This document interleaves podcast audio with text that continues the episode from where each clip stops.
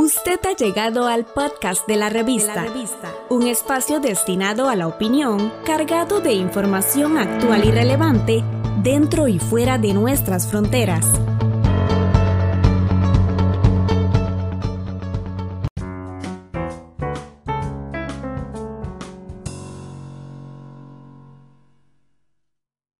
China se unió a COVAX, la iniciativa de la Organización Mundial de la Salud para el Desarrollo y la Distribución Equitativa de una vacuna contra el COVID-19, informó su director, el doctor Tedros Adhanom Ghebreyesus. Esta semana, Corea del Sur y Nauru también anunciaron su participación, lo que eleva a 171 el número total de países y economías que forman parte de la asociación sin precedentes de la OMS, la Alianza para las Vacunas Gavi, la Coalición para la Preparación ante Epidemias y varios fabricantes que tienen la mayor cartera posible de inmunizaciones contra el coronavirus, con varias ya en ensayos avanzados en humanos. China, junto a Estados Unidos y Rusia, había declinado previamente participar en el programa. La portavoz del Ministerio de Relaciones Exteriores del país asiático expresó en un comunicado a los medios que China ha dado este paso para acelerar la manufactura y asegurar una distribución equitativa de las vacunas, especialmente en los países en desarrollo. Escuchamos al asesor líder de la OMS, Bruce Elward.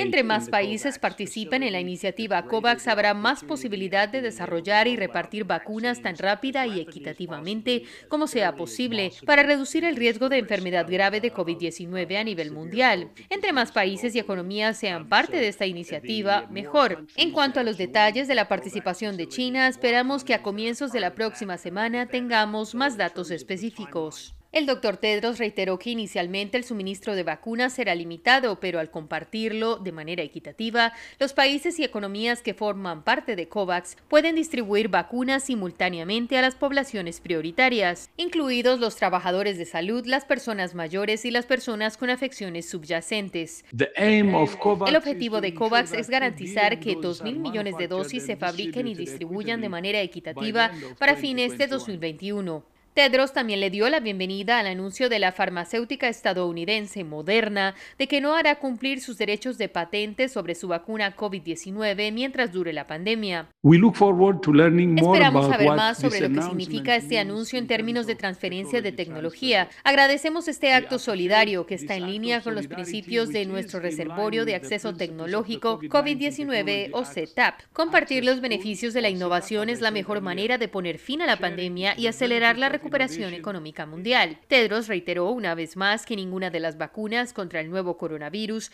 que están en ensayo será aprobada por la organización hasta examinar los resultados. Laura Quiñones, Naciones Unidas, Nueva York.